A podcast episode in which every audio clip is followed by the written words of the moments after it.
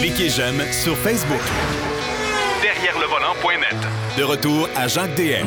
Pour cette portion de l'émission, ben, vous le connaissez, Marc Bouchard euh, va nous présenter deux essais routiers cette semaine. Pas de sondage. Pas de sondage. Salut, mon cher Marc. Ben, je peux toujours t'en faire un petit Non. si t'insistes. Non, non, ça va aller, ça va aller. On se le gardera pour d'autres semaines. On en reçoit de toute façon régulièrement. Euh, Marc, on va faire dans le abordable et le relativement abordable cette semaine. On va commencer avec la Kia Forte 5 que tu as eu à l'essai. Ouais, un, véhicule que l'on oublie très souvent. Parce qu'on a l'impression que la plupart des manufacturiers ne font plus de petites voitures. C'est vrai? Euh, vrai. on remplace ça par des VUS, des VUS compacts, sous-compacts, semi-compacts. Tu sais, là, on est rendu qu'on a des, des, des divisions dans les divisions, là. Ouais.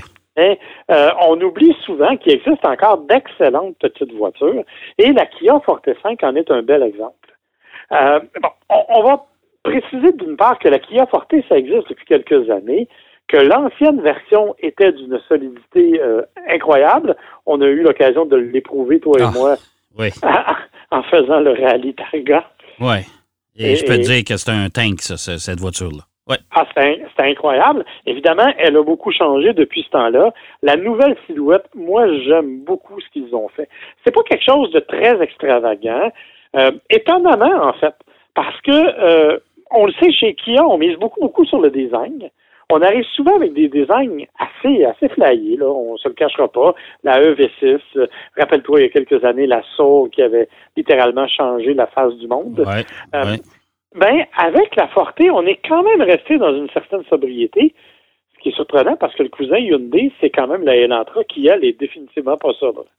T'sais, Alors, euh, on est vraiment dans un monde particulier, sauf qu'en version 5, ben, vous aurez compris, c'est la version 5 portes, avec une, donc un petit format familial, des lignes quand même très raffinées, très agréables au regard, euh, une belle partie avant profilée, des phares vraiment bien placés. Honnêtement, c'est un petit véhicule que moi, je trouve super joli. Ouais, les proportions sont bonnes sur cette voiture-là. C'est tout à fait raison. Ouais. Effectivement. Et ça nous permet d'avoir accès à un véhicule qui a quand même une bonne, une bonne prestance quand on le regarde rouler et qui a quand même pas mal de place à l'intérieur en tenant compte que ça demeure une compacte. là. On s'entend pour dire que euh, c'est pas une, euh, une, une familiale. là. Non, non, non, ça c'est sûr. Ça c'est sûr. Bon. Alors, ceci étant dit, euh, c'est un, véhicule qui est très agréable, je l'ai dit au niveau du look, très agréable au niveau de la finition intérieure aussi. Il faut savoir que euh, la Forte 5, c'est une voiture qui est, euh, contrairement à la Forte tout court, parce qu'il faut rappeler que la Forte existe encore, il y a des versions, je dirais, de plus de base du côté de la Forte berline, avec la LX manuelle, par exemple. Du côté de la Forte 5, on commence à la EX et la GT. Ce sont les deux seules déclinaisons qui sont disponibles. Donc, on- tu comprendras qu'on arrive donc avec une voiture qui est mieux équipée, qui offre plus d'options, siège chauffant, volant chauffant, tout ce que tu veux à l'intérieur. Là, Euh, c'est donc un véhicule qui est quand même qui a une- un bon rapport qualité-prix. Sous le capot, écoute, on ne se le cachera pas là, c'est pas un moteur de course. là. Euh, moteur 4 cylindres 2 litres de 147 chevaux, 132 livres-pieds, doublé d'une CVT et d'une traction. Pas, pas d'intégrale de ce côté-là.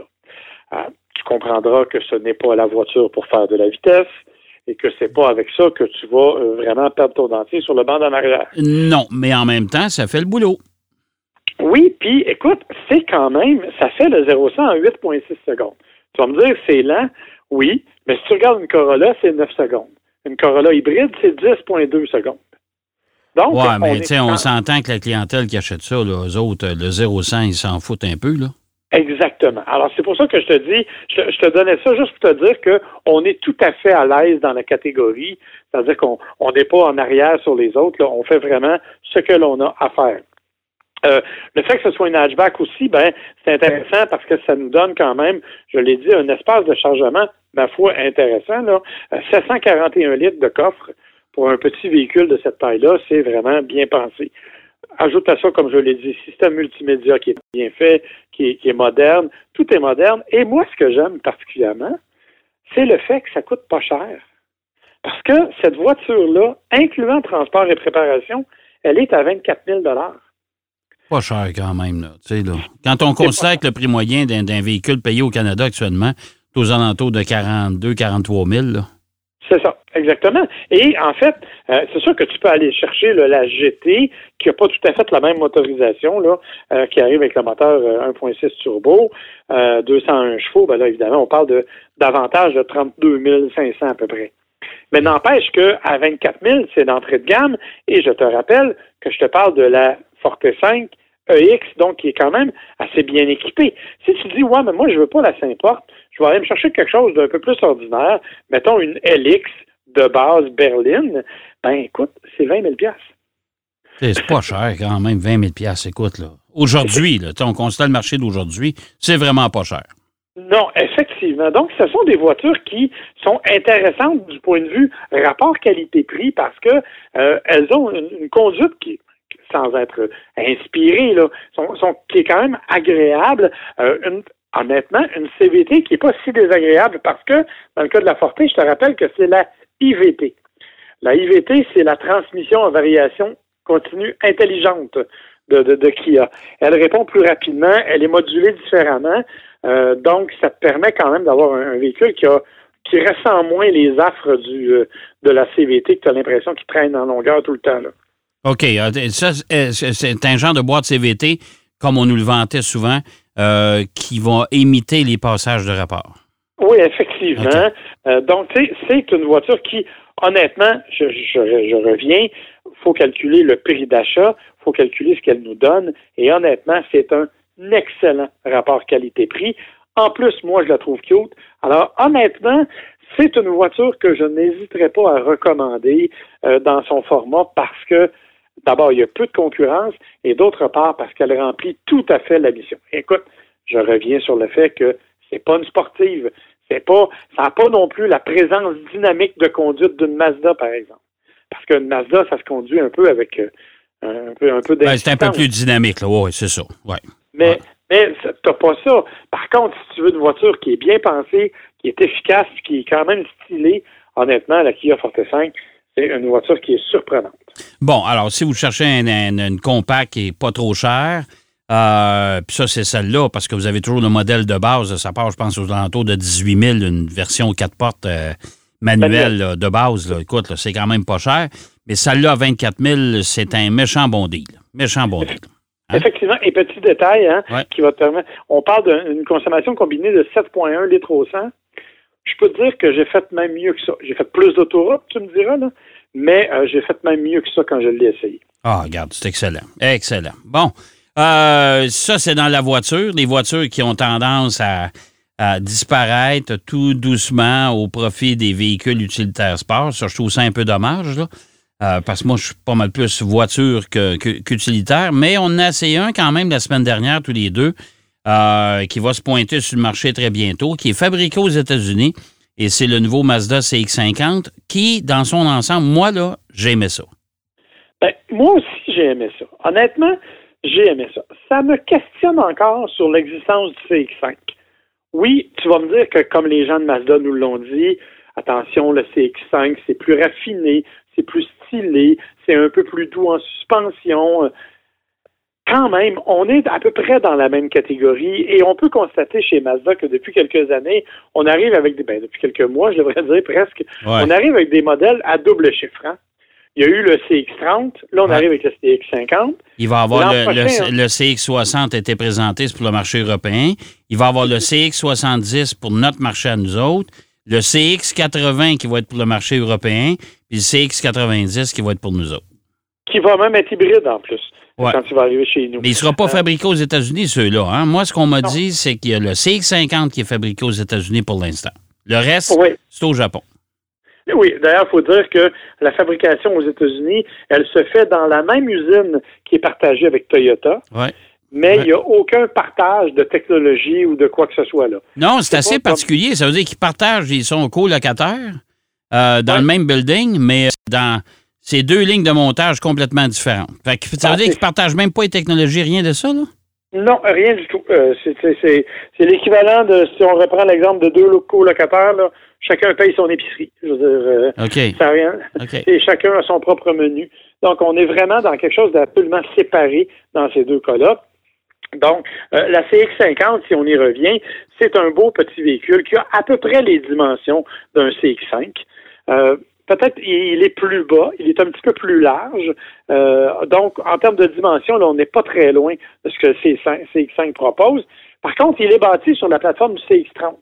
Ouais. Plateforme qui est plus moderne, qui est mieux, qui est mieux pensée. Ben, qui est modulable aussi, là, parce qu'on peut faire plein de choses. D'ailleurs, toutes les CX vont être sur la même plateforme. Là. Exactement. Donc, c'est la base de ce qui s'en vient euh, du côté de chez Mazda. Euh, par contre, la particularité du CX50, c'est qu'on a voulu en faire un compagnon d'aventure, comme on nous dit chez Mazda. Ce que ça veut dire, c'est que on mise vraiment davantage sur l'aspect hors route un peu du véhicule. Euh, on, insiste sur le fait qu'on a des capacités différentes. Pour y arriver, entre autres, ben, on a un petit peu modifié le design Codo, là, mais on s'entend pour dire que quand tu vois le CX50, tu ne doutes pas que c'est un. Tu sais que c'est ah non, tu le sais, là, c'est, écoute, l'ADN Mazda était à plein pouvoir là-dedans, mais en même temps, moi, je trouve les proportions de ce véhicule-là plus intéressantes que le CX5. Peut-être que le CX5, on en a vu tellement, là. Ça fait tellement. Oui. Mais tu as raison, puis j'aime l'aspect aussi qu'on a voulu lui donner. D'abord, euh, l'espace de chargement qui est fait en longueur au lieu d'être fait en hauteur, comme dans le cas du CX5. Euh, bon, les gens de Mazda nous disent que ça va permettre de rentrer vos skis, rentrer vos hockey, sac de golf, vélo, kayak, bref, tout ce que vous voulez. On mise vraiment sur les gens qui ont un, intérêt pour le plein air, mais euh, ça donne aussi un aspect qui est, à mon avis, beaucoup plus agréable en termes de look, en termes d'équilibre, en termes d'homogénéité pour l'ensemble. Euh, le toit, il faut le préciser, toit panoramique, transparent, pleine grandeur, c'est de toute beauté. C'est la première fois que Mazda propose ça. Ça crée un habitacle qui est très, très, très, très lumineux. Et c'est de série dans toutes les déclinaisons. Hein? Exactement. Alors, à ce moment-là, euh, ça crée vraiment un habitacle lumineux parce que l'habitacle, ben écoutez, l'habitacle, comme pour la mécanique, là, on n'a pas réinventé la roue. On a l'habitacle du CX30, qui, est à, qui est à peu près pareil. je pense qu'il n'y a pas de changement vraiment, avec euh, l'écran en haut, la molette entre les deux sièges pour contrôler le système. Euh, il y a ça. Et on a les motorisations qui sont à peu près dans tous les modèles Honda, euh, Mazda, c'est-à-dire le moteur, le, 4 cylindres atmosphérique de 187 chevaux et sa version turbo qui arrive avec un 256 chevaux. D'ailleurs, j'ai voulu poser la question, j'ai oublié, d'où viennent les six chevaux supplémentaires? Parce que dans les autres modèles, le même moteur propose 250 chevaux. Oui, ben, il y a une question de tuning, probablement. Puis ça, il ne faut pas oublier pour les gens, là. Euh, une fois que vous l'achetez, si vous sautez sur la version turbo, n'oubliez euh, pas que la puissance va varier selon l'indice d'octane de l'essence que vous allez utiliser. Parce qu'à marche, ce moteur-là fonctionne avec tous les types d'essence mais la puissance va diminuer, comme le couple légèrement, si vous utilisez, si vous mettez de l'essence ordinaire dedans. Si vous mettez du super, là, vous allez aller chercher la puissance maximum euh, affichée par le constructeur. C'est ça. Sinon, c'est 227 chevaux, qui est quand même pas. Euh, ben, c'est pas négligeable, là. on s'entend. Pas négligeable, surtout pour un véhicule de cette nature-là. La vraie, vraie, vraie trouvaille, cependant, c'est le, le sélecteur de mode de conduite le ME Drive hein, Et, les options qu'il nous propose. Alors, le ME Drive, c'est le sélecteur de mode de conduite qu'on connaît, qui a déjà existé un peu chez Mazda, qui nous propose habituellement un mode normal, ça va, et un mode éco, ce qui n'est pas dans le cas du, du CX50, et un mode sport. Dans ce cas-ci, il est vraiment sport, c'est-à-dire que quand on l'active, on voit le tableau de bord qui devient rouge et on sent, bon, régime moteur qui monte, la nervosité de la pédale d'accélération qui est vraiment, vraiment plus intéressante. Donc, on est vraiment là-dedans. Ah, la, particularité, c'est le mode hors route. Parce que, oui, on a décidé d'en faire un mode hors route. Par contre, on n'a pas fait comme tous les autres, c'est-à-dire que tu as 23 modèles. ouais, tu sais, pour les roches, pour le sable, pour la neige, pour la glace, pour, euh, pour l'eau, pour euh, nommer-les, là les petites roches, les grosses roches. Donc, euh, chez Mazda, ce qu'on nous dit, c'est, écoutez, nous, ce qu'on veut, c'est que cette auto-là soit toujours une Mazda. Peu importe la surface sur laquelle vous allez, on souhaite que quand vous allez la conduire, vous allez toujours savoir que vous êtes au volant d'une Mazda. Donc, le comportement devrait être toujours le même, mais pas question de commencer à changer de mode de conduite. Donc, vous vous mettez en mode en route et sur elle-même, avec ses capteurs, qui est capable de déterminer quelle est la surface sur laquelle vous roulez et de quelle façon elle a besoin d'intervenir. Euh, écoute, ça t'amènera pas au sommet de l'Himalaya, là, on va se dire les vraies affaires. Non, c'est pas un Jeep, hein, on s'entend là-dessus. on l'a essayé de toute façon, ben pas en mode hors route, euh, en mode hors route euh, compliqué, là, mais c'est pas un Jeep, là, on s'entend là-dessus. Exactement. Donc, on est allé là-dedans. on est allé, nous, c'était le lendemain d'une averse assez importante et on s'est retrouvé sur des petits trous de, boueuse. Et oui, honnêtement, ça fait très bien le travail, ça tient la route, il n'y a pas de problème. Les suspensions sont un petit peu plus rigides que le CX5, ce qui permet d'avoir, oui, une meilleure tenue de route, mais oui, un certain compromis sur le confort, bien que ce soit très léger. Euh, et, mais honnêtement, ça fait très bien le travail dans les conditions où nous, on l'a essayé. Est-ce que de façon plus imposante, ça va aussi faire bien le travail, je ne sais pas. Et la question que je me pose, c'est pourquoi en option, on propose des roues de 20 pouces pour un véhicule que l'on veut envoyer en route? Je ne sais pas. Écoute, on veut, on veut peut-être jazzer le véhicule. Ça va permettre d'avoir. Moi, je te dis, là, avec tout ce qu'on offre avec ce véhicule-là, parce qu'il y aura une version aussi Méridien, là, Meridian, qui devrait arriver quelque part cette année, puis on ne connaît pas le prix, puis on ne sait, pas grand-chose. Mais euh, moi, je peux dire que, et je on le dit, d'ailleurs, tu étais là, j'en ai parlé avec les gens de Mazda, ça va porter ombrage au CX5. C'est ah, sûr. c'est sûr. Parce que moi, moi entre les deux, c'est ça que j'achète, là. Ben moi aussi, puis je pense que ça va devenir le plus vendu des, véhicules Mazda. D'ailleurs, il y a une autre option dont il faut parler rapidement, c'est l'option remorquage. 3500 livres disponibles avec le moteur turbo, 2000 livres avec le moteur atmosphérique. Tu le sais, on a remarqué un 3200 livres de roulotte qui était bon, dont le poids était surtout en avant. Par contre, mais je te dirais qu'on était pas mal à la limite à 3200. Oui, mais le véhicule avait un bon comportement, facile à, facile à conduire. On ne sentait pas non plus le devant levé le carrément. Euh, ou en perte de poids en avant pour la conduite, là, mais euh, c'est sûr. Il n'aurait pas fallu embarquer deux autres gars comme toi qui moi dans la roulotte, parce que je suis pas sûr que ça tirait. Ça aurait été un petit peu plus compliqué. Hey, mon cher Marc, c'est déjà terminé. Bien, on se reprend avec plaisir la semaine prochaine, mon cher. Oh, ouais, c'est un petit sondage, tu ne te gênes pas. OK? Ça me fera plaisir. OK, salut, bonne semaine. Bye bye, bonne semaine. Bye. Marc Bouchard qui nous parlait de la Forte 5, la Forte 5 portes. Oui, un véhicule intéressant et pas cher. Pas cher et emprunt quand même d'une certaine fiabilité chez, euh, chez Kia. On a fait du bon travail de ce côté-là. Et du Mazda CX-50 qu'on a essayé tous les deux. Véhicule pas mal intéressant euh, qui va arriver chez les concessionnaires d'une journée à l'autre. Surveillez ça, mais euh, un véhicule qui a de la gueule aussi. Moi, j'ai vraiment pas détesté. Voilà, c'est ce qui concerne tout. C'est déjà tout pour notre émission euh, cette semaine. Ben oui, ça a passé tellement vite. Bien sûr, je vous donne rendez-vous la semaine prochaine, même heure, même poste, mais euh, d'ici là, surtout, soyez prudents. Et le printemps est finalement arrivé. Allez, à la semaine prochaine. Derrière le volant.